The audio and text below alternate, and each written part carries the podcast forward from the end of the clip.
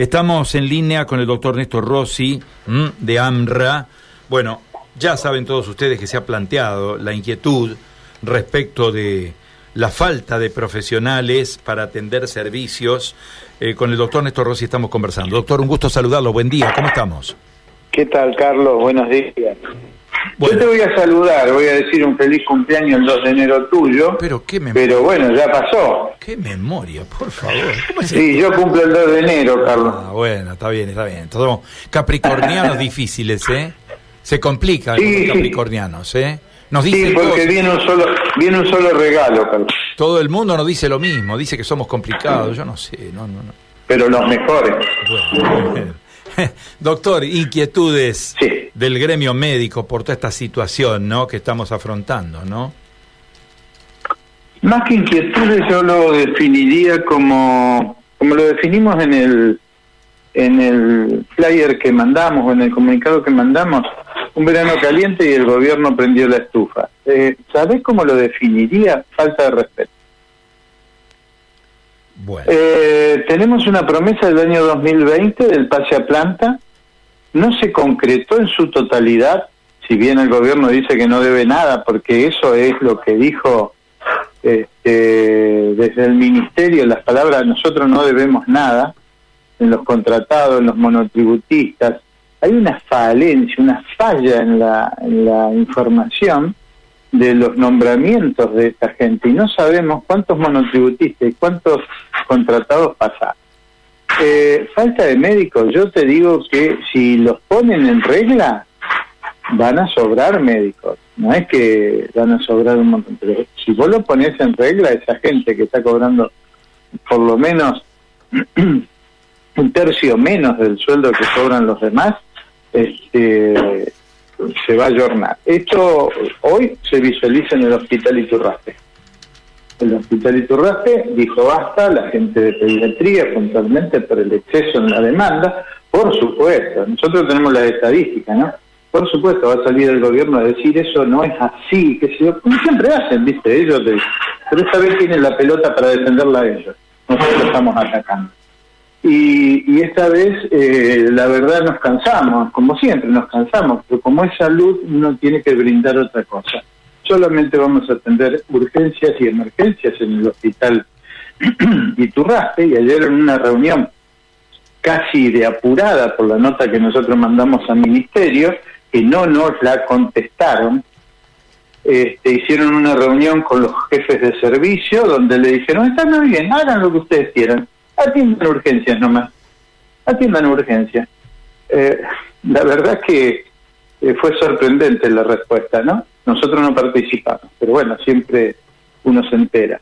Fue sorprendente la respuesta. En vez de dar soluciones correctas, dieron la solución más fácil. El camino corto siempre se complica. Entonces, esta es la complicación. Ya no resolvieron el tema del hospital Mirey López, que también hay un despiole, con los psiquiatras, falta de pago de más de dos millones y pico de pesos a los profesionales del hospital psiquiátrico, los contrataditos, pobrecitos mis contratados, porque los maltrata el ministerio. Dos millones y medio debe. Eh, desde junio no cobran. El Iturraspe, una demanda excesiva para dos médicos, debería haber cuatro.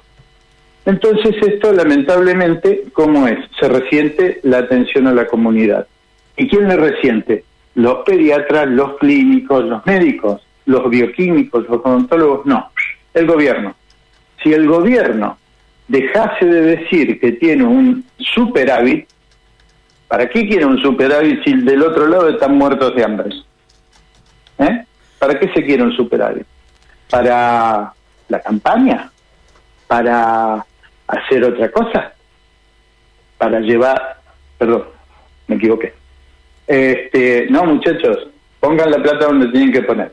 Hay algo muy muy interesante que si vos Carlos leíste el, el mensaje nuestro dice que invertir en salud este no es eh, derrochar la plata. Así que bueno, es lo que tenemos. Claro, eh, esto, a ver, deriva por un lado en lo que usted explicaba, doctor, pero por el otro pasa que los profesionales que están prestando el servicio se ven recargados, se ven recomplicados en la tarea diaria, se ven en una situación de un estrés absolutamente innecesario, sobre todo quien tiene que trabajar con personas, ¿no? Con, con la salud de personas, ¿no? Sí, sí, sí, ni hablar de eso. Este, fíjate que mm, eh, al riesgo de cometer errores en el exceso. Dos médicos para la Guardia del Iturraspe, zona norte, vos eh, posicionate en el lugar. ¿Qué cantidad de gente hay? Seguro vos sabés más que yo. La demanda que tiene ese hospital es muy parecida a la demanda que tiene el hospital de niños. ¿Está? Sí, sí. Entonces, eh, el niño tiene una X cantidad de pediatras y no están nombrados todos, después hablaremos del tema también.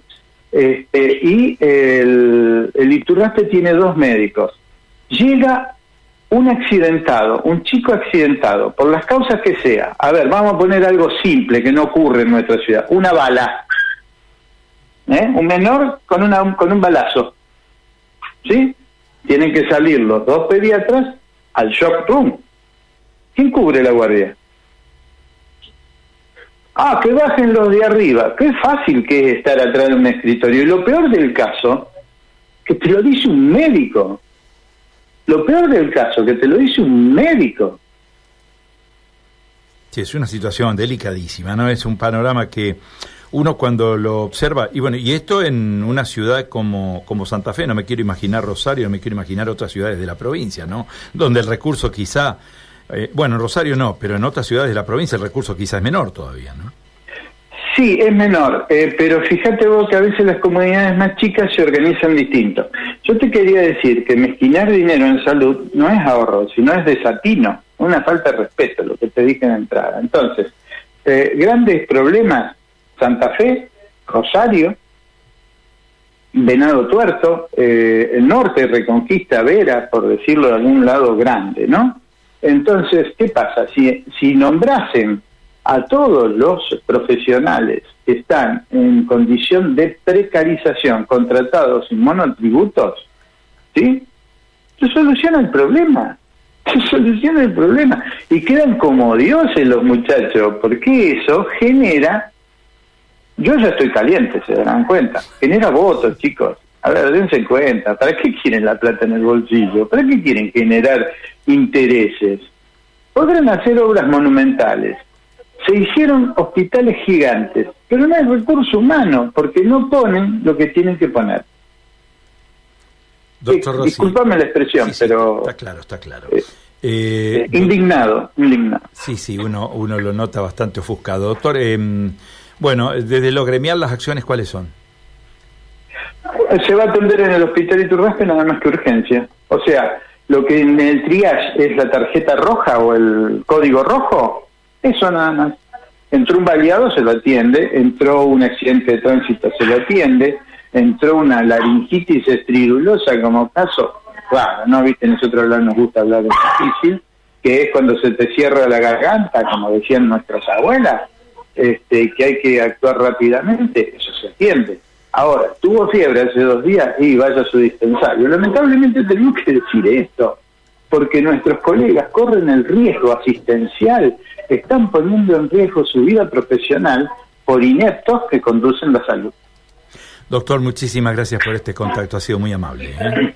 Gracias a ustedes, Carlos, y a la audiencia. Un abrazo grande. Adiós. El doctor Néstor Rossi desde AMRA, ¿eh? comunicándonos estas novedades que, bueno, eh, impactan directamente en todo lo que es el sistema de salud. ¿no? Estamos hablando del sistema de salud pública, estamos hablando de hospitales públicos. Estamos a dos minutos y medio del final, ¿eh? se nos ha ido la mañana. María Silvia, ¿qué nos queda? Oyentes en línea, Carlos, que siguieron acompañándonos a lo